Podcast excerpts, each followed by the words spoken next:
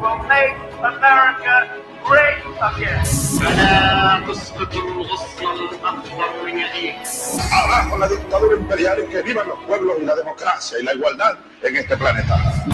Boa tarde, ouvintes. Começa mais uma vez pelas ondas livres da 104.5 Rádio Com FM e pelo canal Todos, mais um Vozes do Mundo.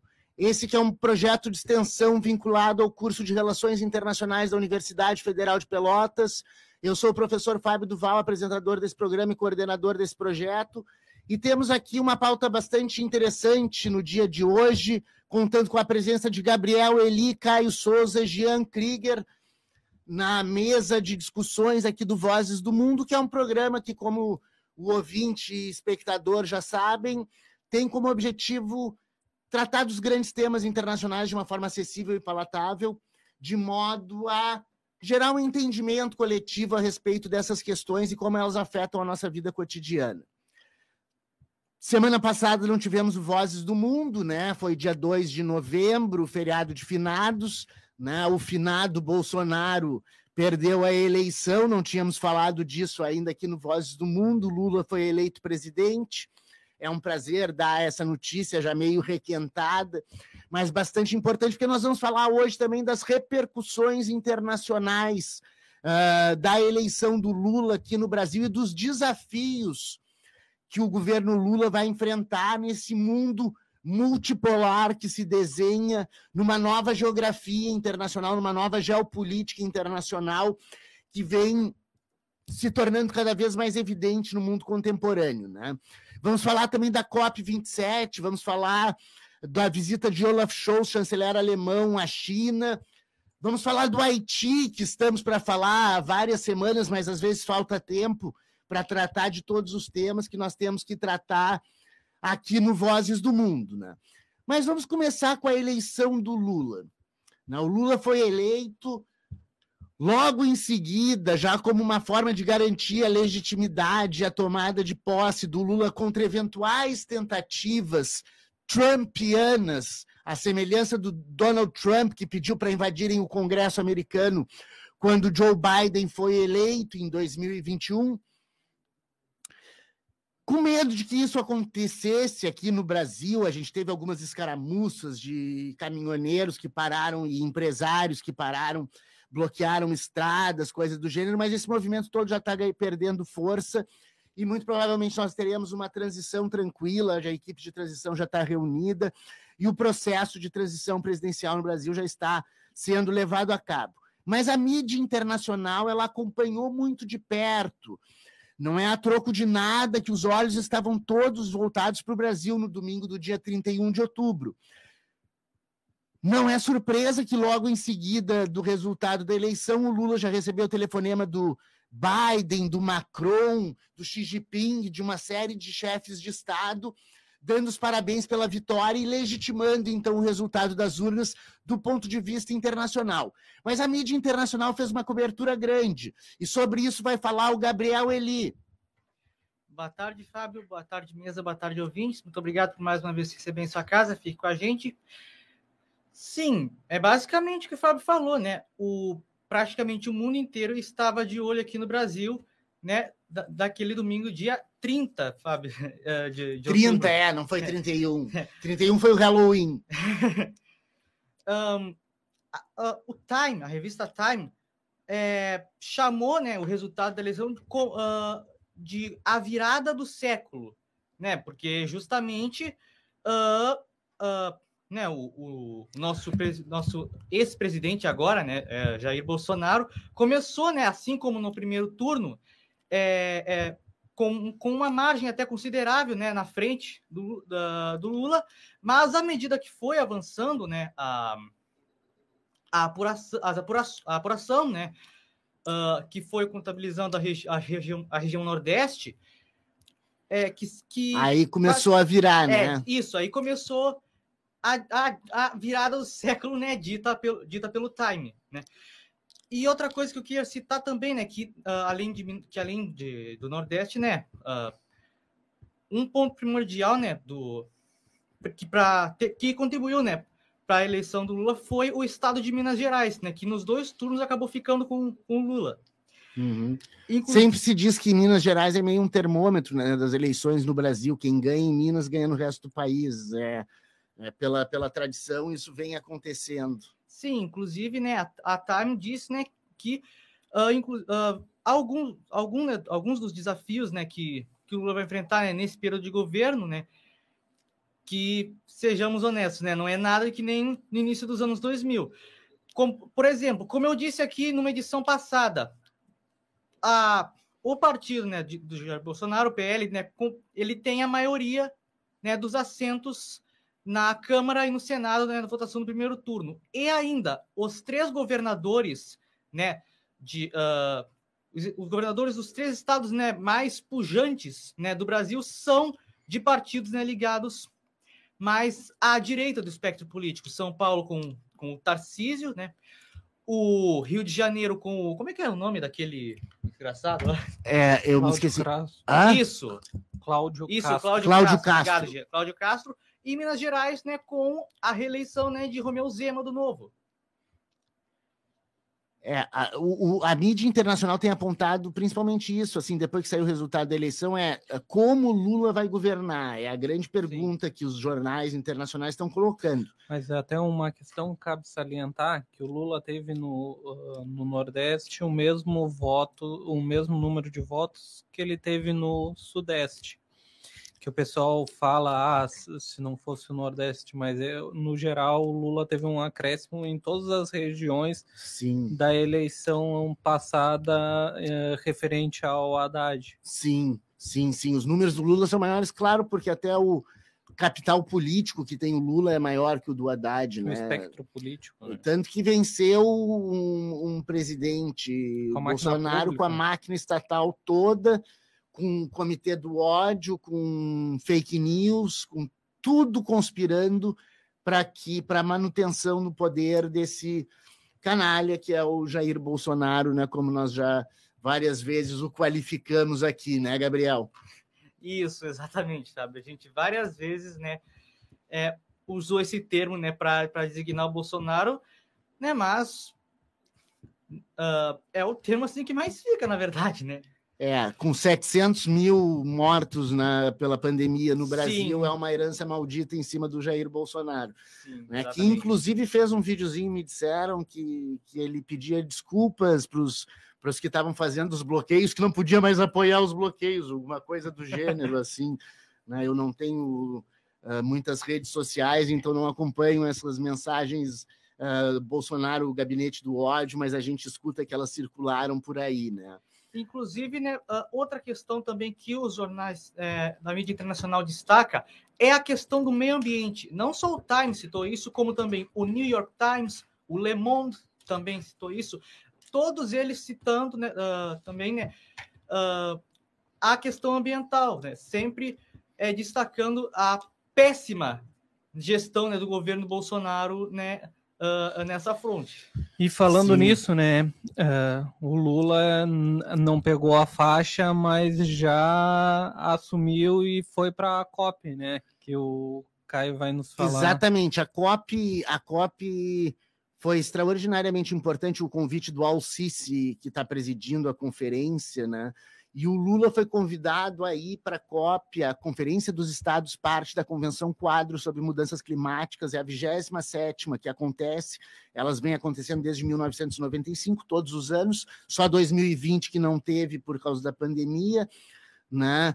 E vão se discutir uma série de temas. Eu vou passar a palavra daqui a pouquinho para o Caio, mas o importante para fazer o link com, com, essa questão do Lula, né? o importante é que é uma forma de legitimar também o, o, o novo presidente brasileiro enquanto interlocutor por excelência das questões ambientais, porque vamos lembrar que o Bolsonaro não foi a nenhuma das COPs enquanto ele era presidente, enquanto foi presidente do Brasil, né? nem na atual. Recusou, nem na atual, recusou, recusou aí quando deveria ir uh, para a COP, porque o Brasil é o principal interlocutor da questão climática ambiental, porque a gente tem 60% da floresta amazônica no nosso território e 40% do nosso território é a floresta amazônica.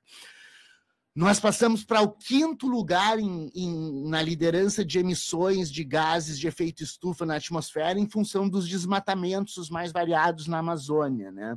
Desmatamento ilegal para pastagem, desmatamento para madeira ilegal e mais o garimpo com assassinato de indígenas e ativistas. Né? A, a Amazônia virou o nosso Auschwitz aqui né, levando em consideração esse governo nazifascista que a gente teve no Brasil durante esses últimos quatro anos. Gabriel, tinha mais alguma coisa da mídia internacional aí para falar?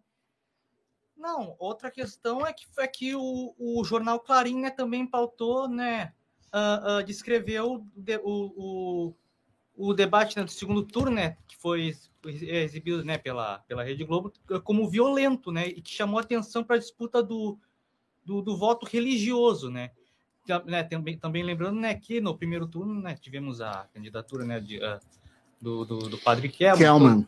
Né, e todo, teve todo aquele embosco né, lá no, no debate do primeiro turno. E, e já não cabe mais né, uh, comentar sobre isso. Sim, a, a mídia então estava, a mídia internacional e os grandes países do mundo, os grandes estados estavam bastante preocupados com a questão brasileira, principalmente pela questão ambiental, que foi muito uh, relegada a segundo plano e tratada de forma uh, marginal e, e, e, e, criminosa pelo governo Bolsonaro, quando o Salles, o ex-ministro do Meio Ambiente, agora deputado federal, uh, mandou passar a boiada do desmatamento, né, fechar os olhos, desestruturaram ICMBio, uma série de organismos de, de proteção ambiental instituições de proteção ao meio ambiente aqui uh, no Brasil, né? E tudo isso repercute negativamente no mundo e o mundo estava todo bastante contrário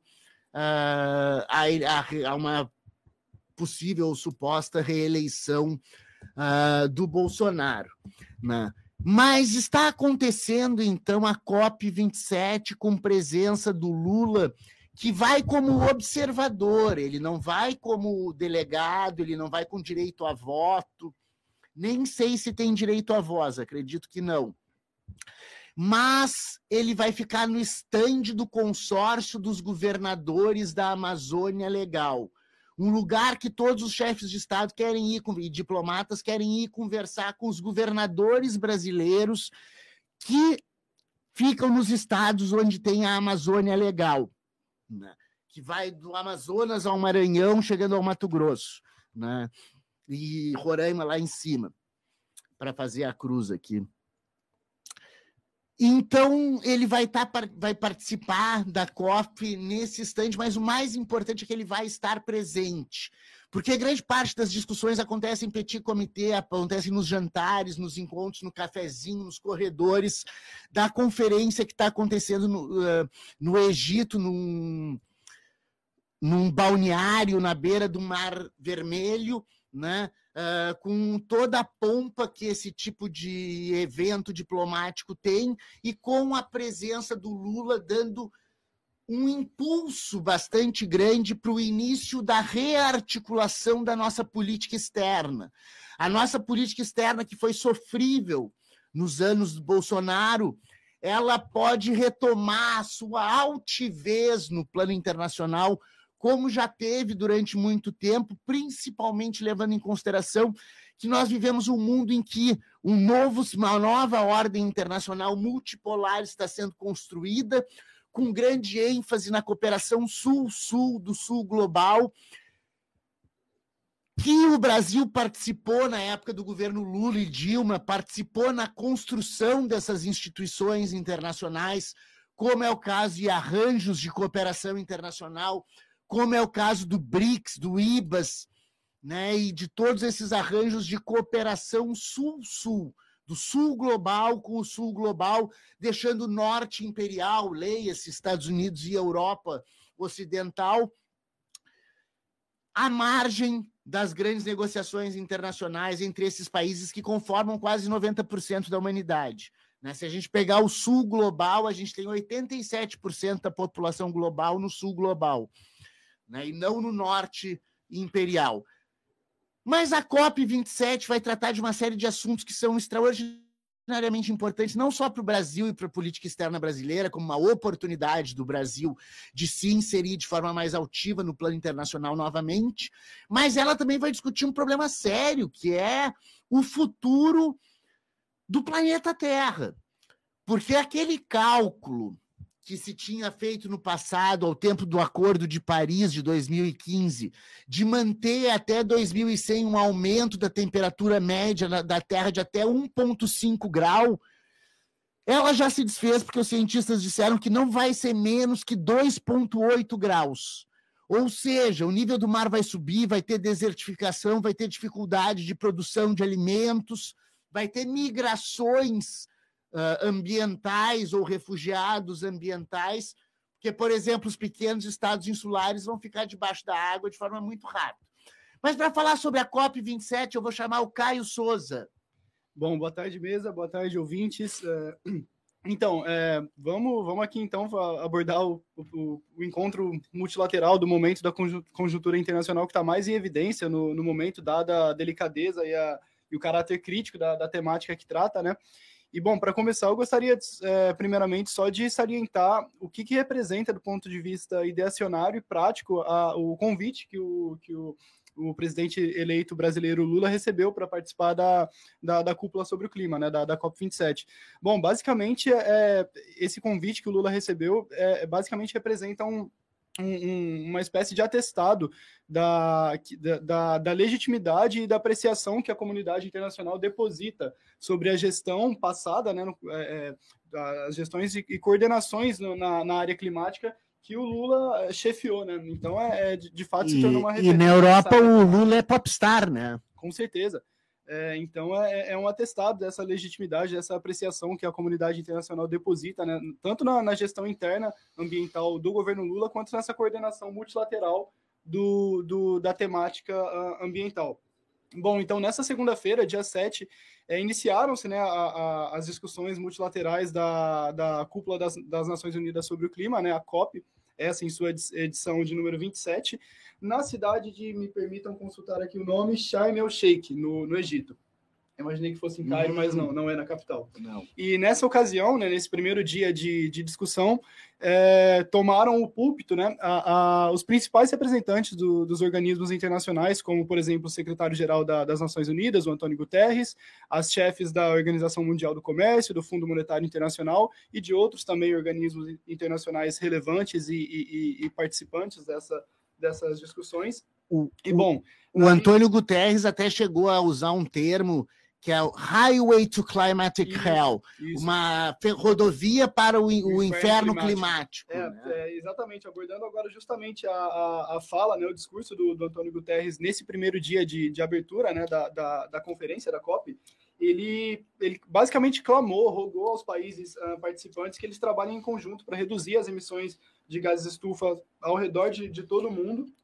E, e, além disso, ele também enfatizou muito a necessidade da, das nações do planeta acelerarem essa, trans, essa transição dos combustíveis fósseis, ou seja, aquela chamada transição verde para uma, uma, matriz, uhum. é, uma matriz energética mais, mais de caráter mais limpo e acelerar essa transição dos combustíveis fósseis para essa matriz mais limpa e também entregarem um financiamento suficiente para assegurar que esses países mais pobres, que são justamente os países que, no final das contas, mais pagam o preço do, dos efeitos catastróficos das, das mudanças climáticas, eles tenham condições de, de reduzir as suas emissões e lidar com os impactos inevitáveis e, e extremamente agudos do, da, da, catástrofe climática.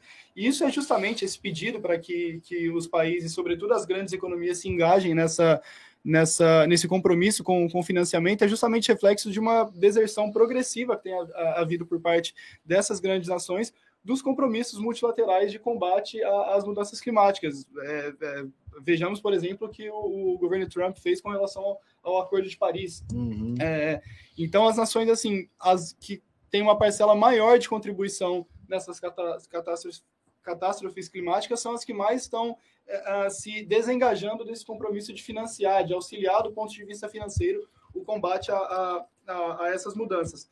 E na, na, just, na, nas palavras propriamente ditas do, do, do Antônio Guterres, uh, estamos na luta de nossas vidas.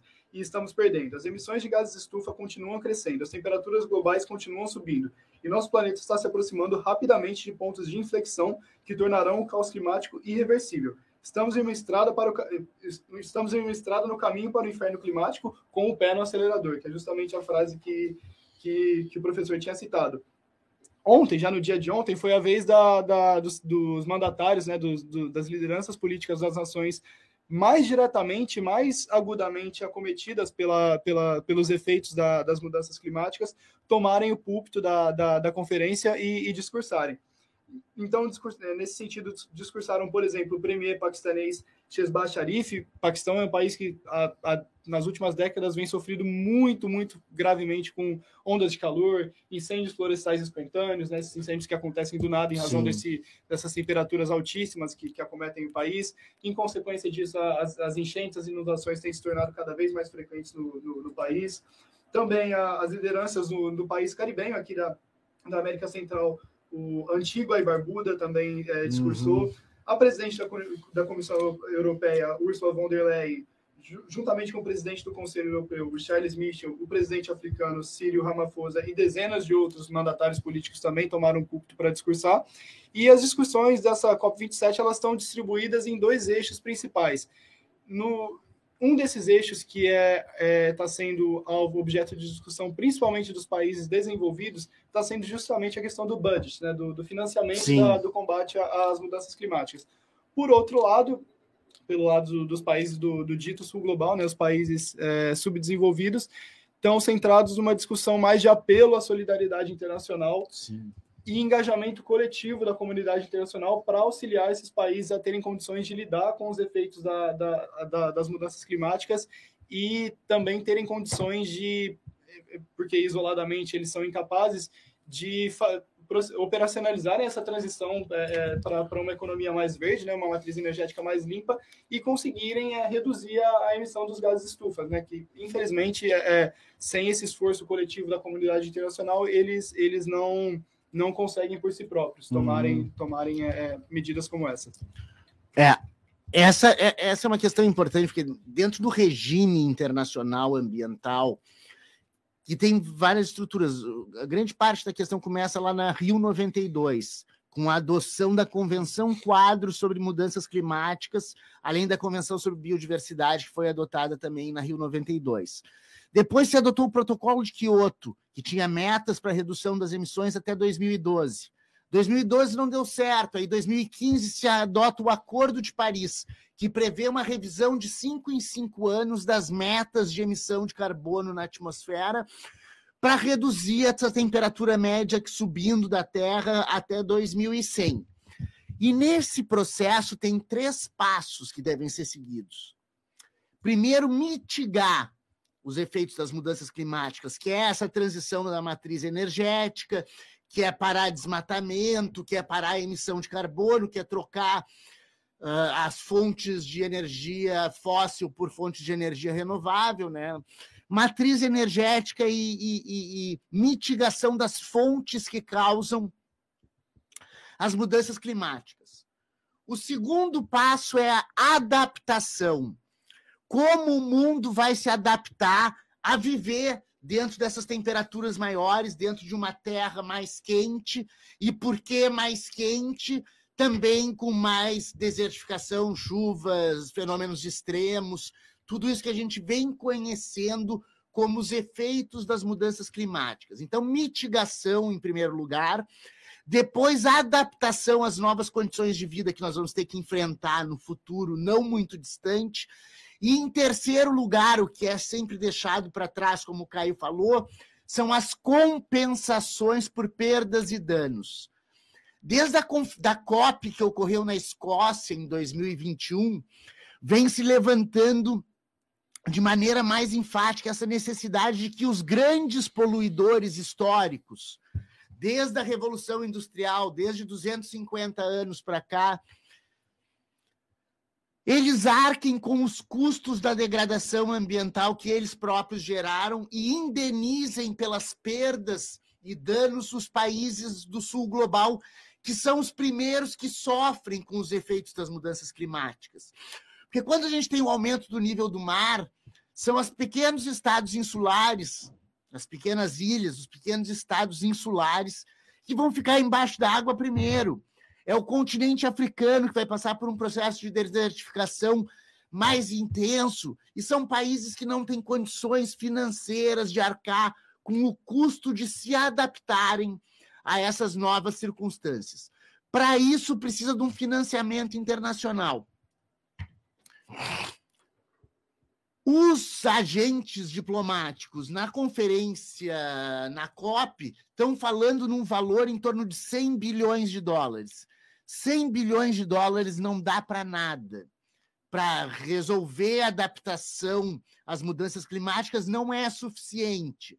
Então, nós vamos ter que passar por um processo bastante longo de negociação, de barganha, para conseguir com que os grandes estados do, do, do mundo, que foram os responsáveis por destruir suas florestas, pela Revolução Industrial, por emitir, uh, queimar bastante carvão e petróleo e emitir gás natural e emitir gases de efeito estufa na atmosfera. Então, o que se fala é em cobrar desses estados desenvolvidos a dívida histórica que eles têm com os países do sul global, que vão sofrer os efeitos das mudanças climáticas primeiro.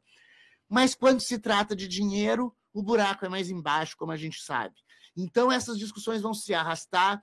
Espero que a gente consiga chegar um acordo nesse sentido, sob pena de o mundo passar de maneira colonialista pelas mudanças climáticas. Em que sentido eu digo maneira colonialista? Porque o norte imperial destruiu, os efeitos vão se dar sobre o sul global e fica uma lógica colonialista de jogar né, uh, as perdas e danos para os próprios estados vítimas arcarem com o custo. Né? Então, eu não vejo muito claramente que isso vá sair do papel. Mas a luta é essa: o meio ambiente está se destruindo, o mundo está se acabando, e nos próximos 50, 60 anos nós teremos fenômenos climáticos extremos que já são irreversíveis. Por mais que se faça a partir de agora, os fenômenos de climáticos extremos já são uma realidade da qual não se pode fugir da qual não se pode fugir, porque não tem como fugir do planeta Terra, né? É uma questão bastante simples, só há um planeta. Pelo menos um planeta com vida humana, habitado, e com toda essa questão de divisão entre segregação entre o norte imperial e o sul global. Mas vamos fazer um intervalinho agora e depois vamos voltar com um pouco do desenvolvimento da guerra da Ucrânia, que teve coisas interessantes. Visita do Olaf Scholz à China, América Latina, Petro e Maduro fazendo uma aproximação bastante interessante. Tudo isso no segundo bloco. Esperamos vocês. Daqui a pouco a gente volta.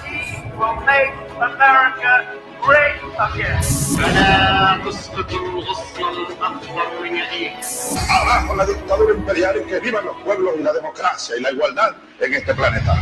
Essa é a situação na Rússia. E, e essa a viagem do Olaf Scholz à China parece que não tem nada a ver, mas ela se encaixa também dentro de um jogo que está acontecendo na Europa. O Petrushov, secretário do Conselho de Segurança russo, expediu um Twitter dizendo que eles já têm provas sobre quem fez os ataques aos gasodutos Nord Stream 1 e Nord Stream 2. Gasodutos que saem da Rússia e abastecem a Ucrânia com gás natural. Esses atentados que ocor- ocorreram um mês e pouco atrás, ah, eles interromperam o fornecimento de gás da Rússia para a Alemanha. Né? E os russos e os alemães estavam conversando mesmo com a guerra sobre esse fornecimento de gás. Depois do atentado, a coisa ficou feia, né?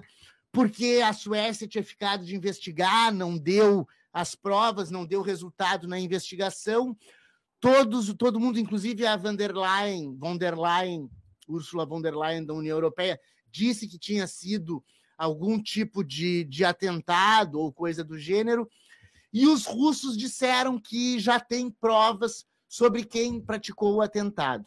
Vazou uma informação que hackers russos descobriram invadiram o telefone da Liz Truss, ex-primeira-ministra britânica que ficou 40 dias no poder, né? 42 dias no poder, depois que depois entrou o Rishi Sunak. A Liz Truss, dois minutos depois que aconteceu o atentado uh, nos gasodutos, ela manda uma mensagem para o Anthony Blinken, secretário de Estado americano, dizendo: It's done, está feito. Em outras palavras, muito provavelmente foram os britânicos, por meio do seu serviço secreto, o MI6, que fizeram o atentado contra os gasodutos com o objetivo de gerar uma desindustrialização da Alemanha e uma dependência maior dos alemães e dos europeus sem gás e sem fontes energéticas dos Estados Unidos. Né? Isso é o que vem defendendo Michael Hudson, um economista inglês que escreveu um artigo sobre isso. E o Pepe Escobar tem um artigo fantástico dessa semana também, da semana passada, falando sobre essa questão dos gasodutos e da dessa pressão dos Estados Unidos sobre a Europa para continuar tendo a Europa como uma títere sua. E o Olaf Scholz ir à China, segundo apontam esses dois autores que eu citei, é uma forma de tentar construir uma forma alternativa de manter relações com a Rússia por meio da intermediação chinesa para garantir essa questão da energia dentro da Europa. Mas para falar sobre o Olaf Scholz na China, eu vou passar a palavra para o Jean Krieger. Boa tarde, senhoras e senhores. Uh, o Olaf Scholz ele esteve em reunião em Pequim junto ao Xi Jinping e como o professor falou, a ideia é manter o status quo, né? Na, o Estado tenta sempre manter o do jeito que está.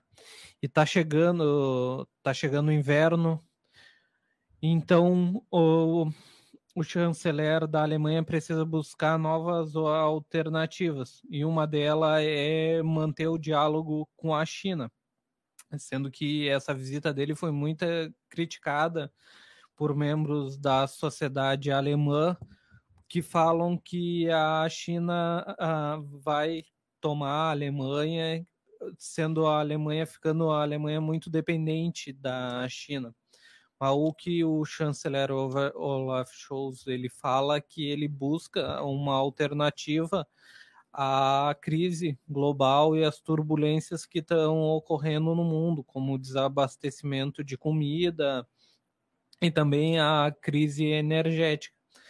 O foi uh, o primeiro do, dos membros do G7, que são as maiores uh, economias do mundo desde a pandemia visitar a China e da, dos líderes da União é, Europeia, o Olaf Scholz é o primeiro que vai visitar a China em dois anos, há mais de dois anos.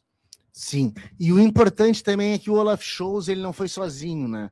Ele foi com um grupo de mega empresários alemães, que foram os mesmos que construíram lá o gás Nord Stream 1 e 2, os grandes industriais da Baviera, ou seja, que querem manter da, uma relação boa com a China. executivos da Volkswagen também. Isso, foi, foi cheio de mega empresários alemães que estão com medo exatamente do desabastecimento de energia, precisam garantir fontes alternativas de energia e manter uma, uma, um jogo econômico no qual a China é muito importante.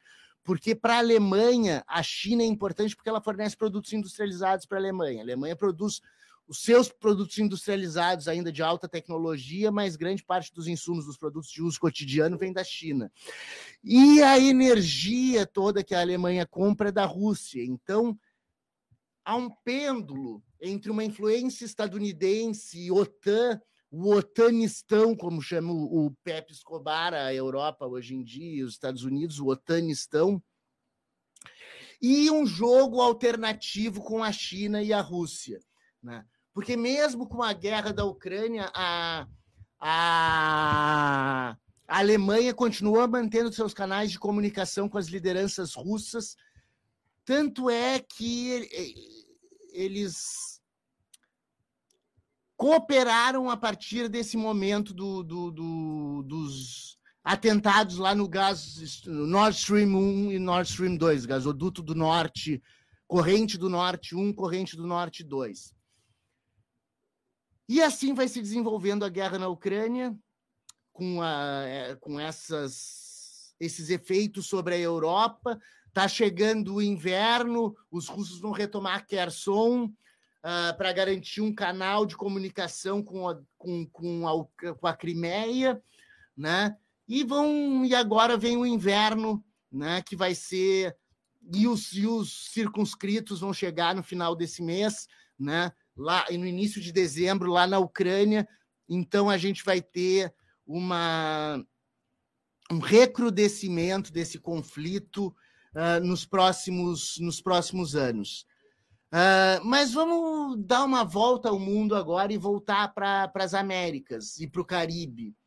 Uh, o Gia tá, tá, tá aflito por falar, porque faz umas duas semanas que a gente vem adiando esse debate, porque não dava tempo de falar. Falar sobre o Haiti. Vai lá, Jean. Bom, gente, como vocês sabem, o Haiti vive sempre relações turbulentas e é, catástrofe.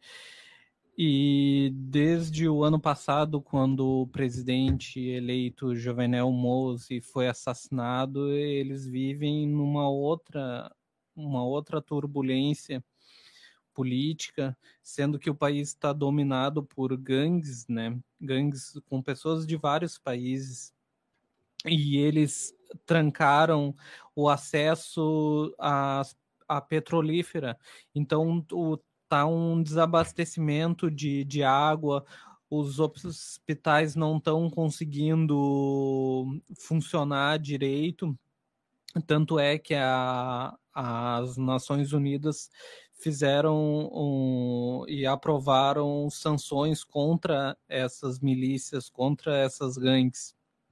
E além disso, além de ter essas gangues, e eles também estão sofrendo com um surto de cólera. Tanto é que a situação é dramática que a agência de refugiados da ONU, a Acnur, ela pediu para que os haitianos que estiverem ilegalmente em outros países que eles não sejam deportados nesse momento de volta ao Haiti porque a situação lá está bem crítica. E num contexto geral, uh, outra questão também, o Haiti está como o segundo país mais uh, violento em relação a jornalistas, à imprensa.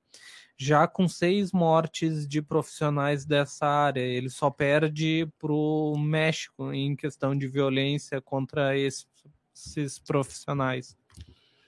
Beleza, pense no Haiti, reze pelo Haiti. O Haiti é aqui, né? Como dizia o Caetano e o Gil na sua música dos anos 90, chamada Haiti. Mas além do Haiti, nós temos uma outra ilha que, que é importante, que é bastante polêmica ali no Caribe, que é Cuba, né? E aconteceu uma coisa em relação a Cuba no âmbito da Organização das Nações Unidas. O Caio vai falar. Bom, então ainda dentro da, da temática da, do, do, multilateralismo, né, só que agora deslocada para outro foro multilateral e outra temática também, uh, nessa última quinta-feira, dia 3 de, de novembro, foi votada na Assembleia Geral da, das Nações Unidas uma, uma resolução de iniciativa da, da, da delegação cubana, uma resolução rogatória pelo fim do embargo norte-americano à Ilha de Cuba, um embargo que está em voga há, há já há 60 anos, e no, durante o processo de votação da, da resolução, a, a, a, a, proposta cubana, né, a resolução cubana contou com, conseguiu é, é, reunir os 185 votos favoráveis do, do, das nações presentes, né, da, das delegações presentes, uh, cabendo destaque também para alguns votos adversos, como, por exemplo, os, vo votos contrários da delegação estadunidense acompanhada da delegação de Israel e as abstenções brasileira e ucraniana. Desde o ano de 1992, essa é a terceira vez que se aprova, no âmbito da, da Assembleia Geral da, das Nações Unidas, uma resolução desse caráter, ou seja, uma resolução rogatória pelo fim do embargo, tanto nos, no, no, nos níveis é, econômico, comercial e financeiro norte-americano norte à ilha de Cuba, mas essa, essa aprovação nunca se traduziu em resultados práticos efetivos, ou seja, nunca de fato se, se, se, se impôs um fim a, a esse regime de embargo norte-americano à ilha de Cuba. só para a fim de, de situar historicamente, de contextualizar historicamente o, o ouvinte a respeito dessa questão, esse embargo é, dos Estados Unidos à ilha de Cuba ele começou no, no ano de 1962, é, durante o período da, da, da, Guerra Fria, né, a conjuntura internacional de Guerra Fria, foi um embargo proposto e implementado pelo então presidente, né, a época presidente estadunidense, o John Kennedy, e nos, é, dessa data de 1962 para cá, para os dias atuais, o embargo tem sido constantemente recrudescido, né, ou seja, enrijecido o, o, o, o caráter do, do embargo, numa tentativa de asfixiar o regime comunista uh, cubano, tendo, abre aspas, nas palavras do, do, do chanceler da, da ilha de Cuba, o Bruno Rodrigues, efeito de uma pandemia permanente de um furacão constante. Ainda segundo o ministro Bruno Rodrigues, o chanceler cubano, nos primeiros 14 meses da, da administração do Joe Biden, a, a cifra de prejuízo uh, uh, que Cuba sofreu com esse embargo é, realizado pelos Estados Unidos já, já soma aos 6 bilhões de dólares. E se a gente contabilizar desde o início da vigência do embargo, no ano de 1962, essa cifra já ultrapassou os 150 bilhões de dólares, ou seja, é um, é um, é um, um um valor é, extremamente considerável e, e um dano uh, uh, de, de, grande impacto para a economia cubana. Durante a Assembleia é, de votação a, a, essa resolução cubana, várias delegações de países do sul global se pronunciaram na, nas tribunas em tom severamente crítico ao embargo e solidário à, à situação cubana, empregando termos como, para descrever o, o embargo norte-americano a Cuba, injusto, ilegítimo, ilegal, inaceitável, criminoso, desumano e desproporcional. Ou seja, é de fato uma, uma rejeição uh, quase que quase que unânime, né? Se a gente pensar que é, é das 189 nações votantes, a resolução apenas quatro não votaram favoravelmente uhum. a, a, a, resolução rogatória do fim do embargo, é uma, uma, uma rejeição quase unânime da comunidade internacional a, a esse regime que, que, que os Estados Unidos conduz com, com relação à ilha de Cuba. E que, inclusive, esse embargo norte-americano a Cuba é o ponto central, é, é, é o único é, é, é, a única via de relacionamento entre os Estados Unidos e a Cuba. É, qualquer relação entre Sim. os dois países perpassa esse, esse embargo.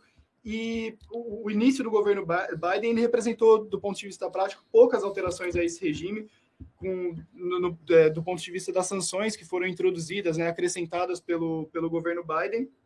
Ele teve mudança somente no sentido de um, um bem brando, bem sutil afrouxamento da, da das políticas de vistos, viagens e remessas para a ilha de Cuba.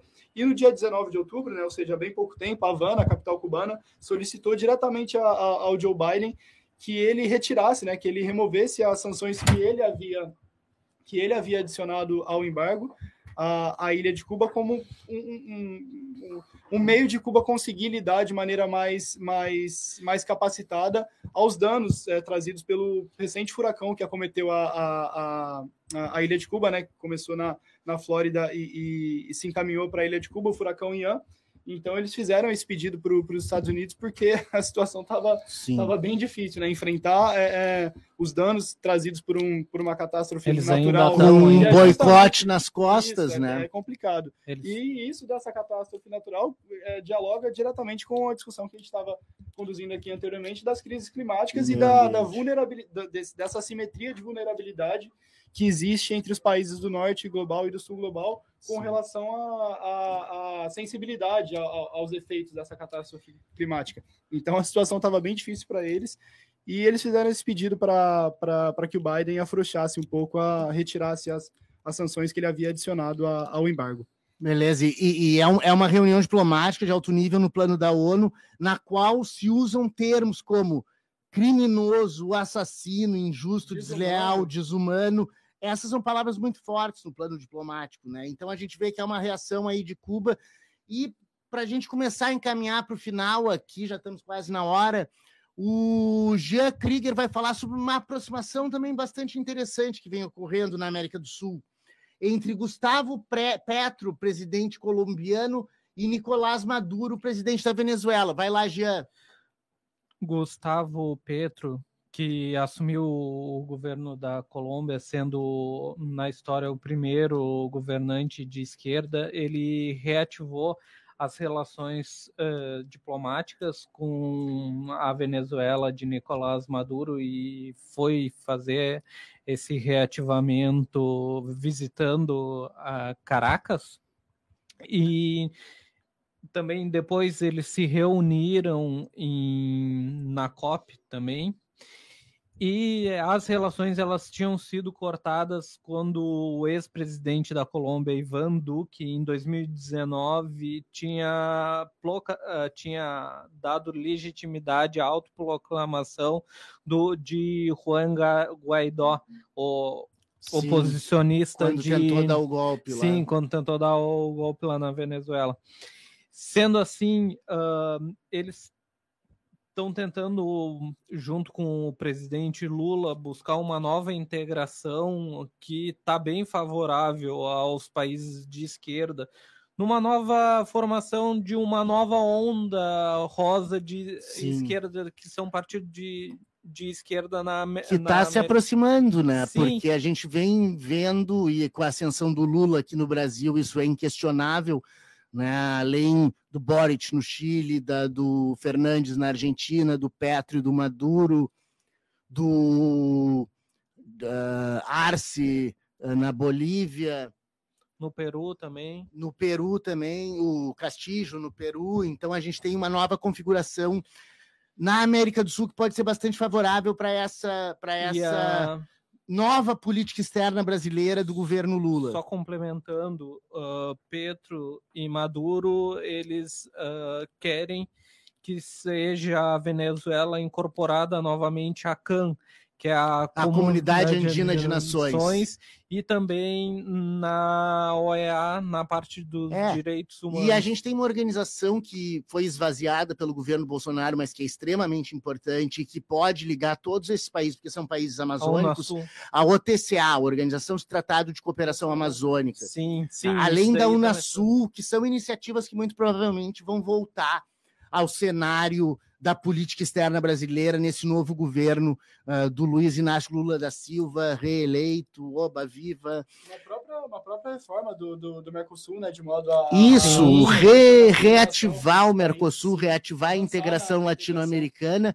e a cooperação sul-sul, que vai ser o grande termômetro aí dessa nova ordem internacional que está se constituindo a partir de uma integração muito intensa na Eurásia, com grandes potências que têm a maior parte da humanidade, Rússia, Índia, China, Irã, Paquistão, tudo se juntando para fazer uma contraposição a essa ordem hegemônica estadunidense que parece ir por terra abaixo, por água abaixo. O interessante desse, dessa, dessa discussão que o, que o Ailton levantou acerca das relações colombianas com, com a Venezuela é de que, apesar de ter, é, ter havido essa ruptura né, de relações entre os dois países é, por iniciativa do governo anterior colombiano, uh, eu, eu, lembro de, de ver a notícia de que logo quando, quando Petro, Gustavo Petro assumiu a titularidade do governo colombiano. Ele fez questão de visitar Caracas para se encontrar com, com, com, Maduro, numa tentativa de reativar esses laços uh, entre, a, entre os dois países que, que, que, sustentam muita, muita ligação, tanto do ponto de vista histórico, né? étnico, é. territorial, porque os, os, dois países já conformavam, no, no, passado colonial, conformavam parte de um mesmo território, que era a Gran Colômbia, né? Sim. Então eram países muito próximos. Eram a mesma coisa, tanto, né? Tudo sobre Bolívar. foi isso que eles falaram, que a, o rompimento é uma lástima histórica. É, exato, é a mesma claro. coisa, isso são atos simbólicos. Sim. É a mesma coisa que o, o agora que o Lula ganhou, o Fernandes veio no outro isso, dia no outro dia estava aqui e não veio em nenhum dia anterior no governo Bolsonaro. Mas vamos nos encaminhando para o final, agora mesmo o final de mais um Vozes do Mundo. Foi um privilégio ter estado com vocês. Vou passar para a última rodada de despedidas. Dia tudo de bom aí para vocês. Tenham uma ótima semana, pessoal. Pessoal da mesa também. Abraço. Valeu, Jean. Vai, Caio. Boa tarde, ouvintes. Boa tarde, mesa, colegas de mesa, professor. Uma ótima semana a todos e um abraço. Valeu. Gabriel Eli. Obrigado, então, a todos né, que nos acompanharam na tarde de hoje. Obrigado, mesa. Obrigado, obrigado professor. Fiquem bem. Até o próximo programa. Tchau. Valeu, muito obrigado. Agradeço a audiência aqui do Carlos Márcio, da Bruna, da Maísa, que nos mandaram mensagens, inclusive oh, quando o áudio falou. Carlos Márcio aí tá reclamando das, das sinaleiras, das sinaleiras. É, das sinaleiras na cidade de Pelotas, que, que, que são, são, são descontínuas, né? Enfim, Carlos Márcio fez um desabafo aqui no chat. Então ficamos aqui com mais um Vozes do Mundo na operação da parafernália eletrônica, meu amigo Ivon Lopes. E voltamos na semana que vem, desejando a todos do canal Todos e da Rádio Com paz e bem. Will make America great again. فلا تسقط الغصن الأخضر من يديك Abajo la dictadura imperial y que vivan los pueblos y la democracia y la igualdad en este planeta.